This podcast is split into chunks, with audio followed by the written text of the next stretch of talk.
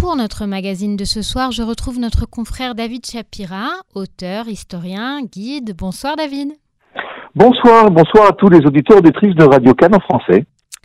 Alors David, une fois n'est pas coutume, ce soir dans notre magazine, on s'occupe d'actualité. Euh, je le disais à nos auditeurs en ouverture ce soir, dans le cadre du mouvement contre la réforme judiciaire, nous avons entendu ces derniers jour, notamment des appels à ce qu'on appelle en français l'insubordination, notamment de la part de l'ancien Premier ministre Ehud Barak qui a déclaré jeudi dernier il y a des ordres qui sont frappés d'un étendard noir. Ce n'est alors pas le choix d'un soldat ou d'un officier pardon, de les refuser, mais son devoir. Des propos particulièrement virulents. Alors, L'insubordination, autrement dit refuser un ordre quand on est militaire, ou alors refuser éventuellement de faire son devoir de réserve, comme l'a annoncé aujourd'hui un pilote et réserviste de l'armée de l'air, c'est à la fois un sujet sensible en Israël et finalement pas si nouveau que ça si on regarde bien.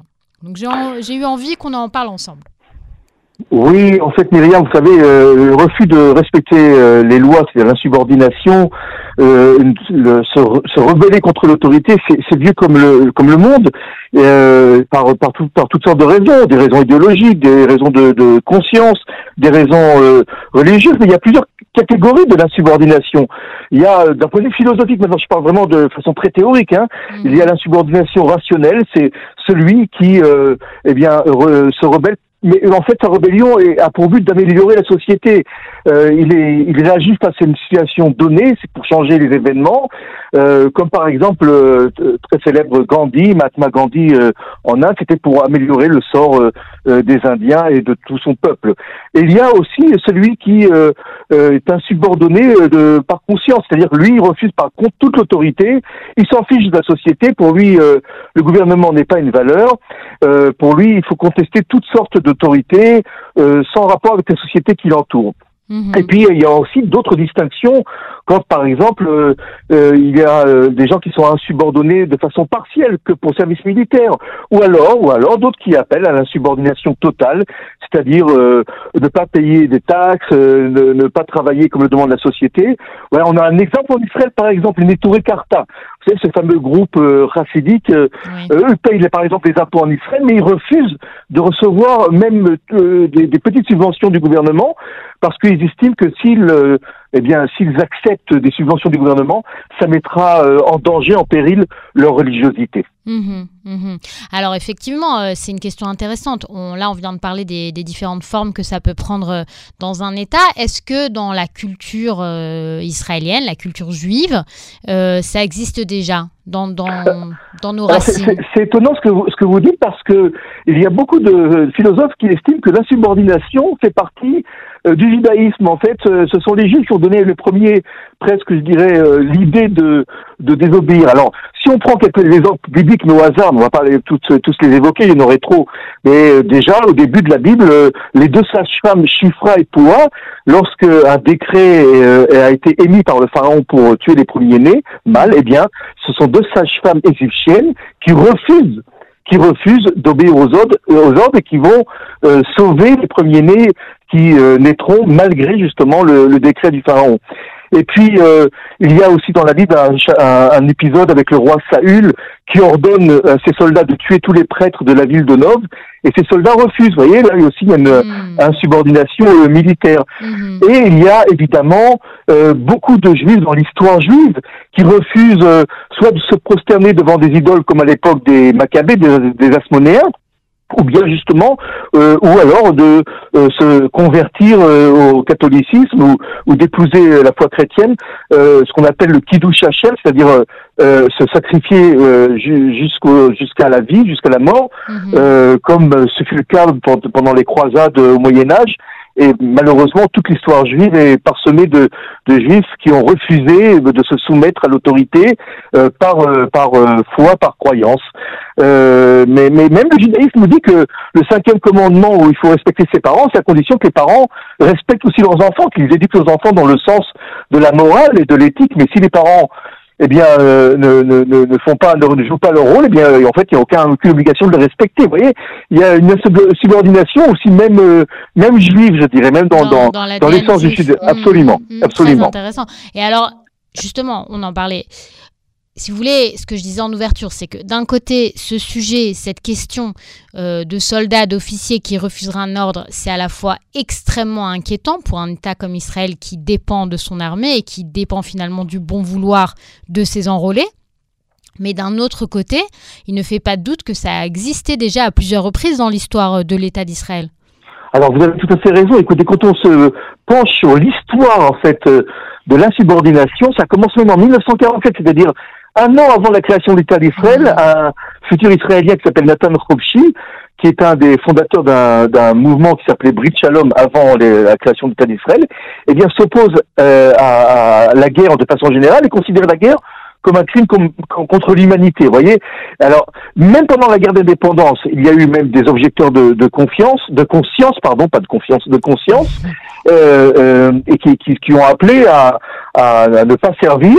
Et puis, euh, on, peut évoquer, on peut évoquer aussi euh, l'affaire de, de l'Altalena, où euh, lorsque le, le, bateau a été bombardé, le bateau de l'Irgun, mhm. eh bien, au départ, les pilotes de l'armée de l'air ont refusé euh, de bombarder le bateau et même même les les, artilleries, les, membres de, de l'artillerie ont refusé les premiers de tirer. Il a fallu il a fallu euh, huit soldats qui refusent pour euh, attendre que le neuvième accepte.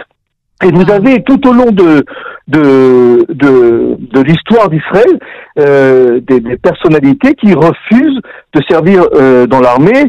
Euh, un homme célèbre qui fait la grève de la faim, qui a eu beaucoup de en 1957 euh, beaucoup de d'échos, qui s'appelle Amnon Zichroni.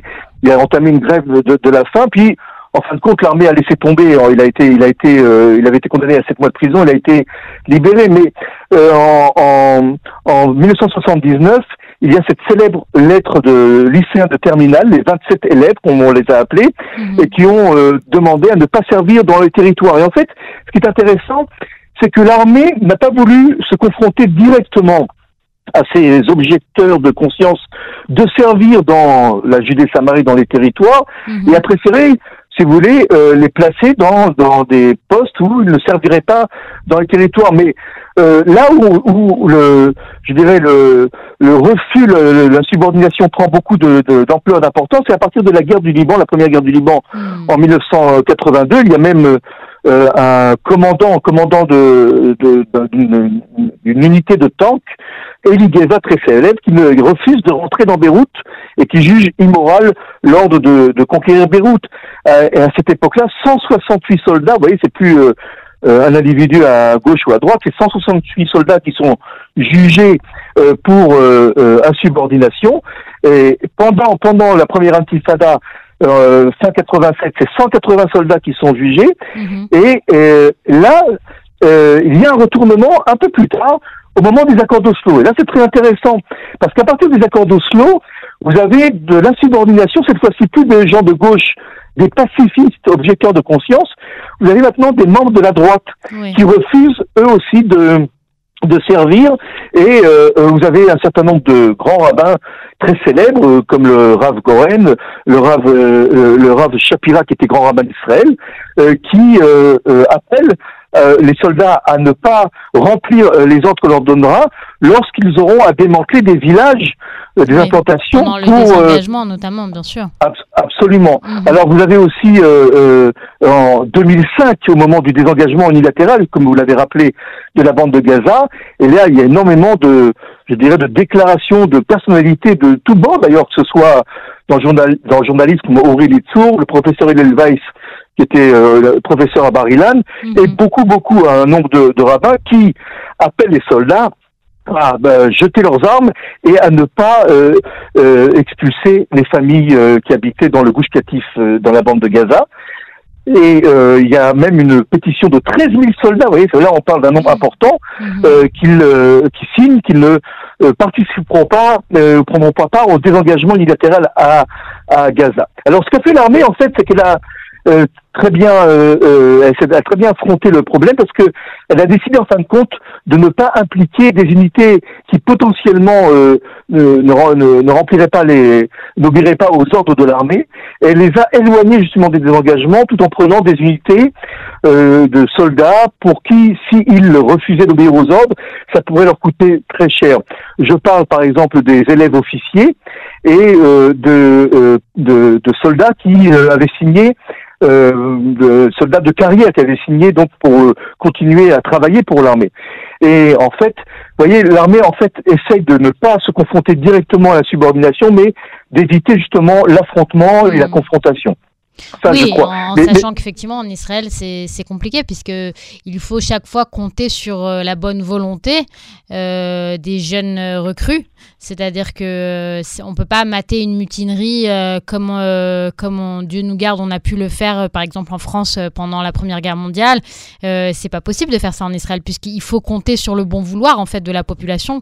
Ah, absolument, mais c'est un phénomène quand même très minoritaire. Seulement, ce qui est intéressant de constater, c'est que jusque jusqu'à la euh, jusqu'aux années 2000, euh, c'était un phénomène qui touchait principalement les membres de la gauche ou de l'extrême gauche israélienne, et mhm. qu'à partir des années 2005, euh, surtout depuis le désengagement, c'est un phénomène qui concerne de plus en plus euh, les membres de la droite israélienne. Donc, vous voyez, c'est un phénomène qui dépasse euh, les, euh, les partis politiques, mm. absolument, les, les partis, l'idéologie politique, parce que c'est, c'est, pour des raisons tout à fait différentes. Là, ce sont pour des raisons idéologiques nationalistes que la droite israélienne, elle prend de plus en plus part à l'insubordination militaire.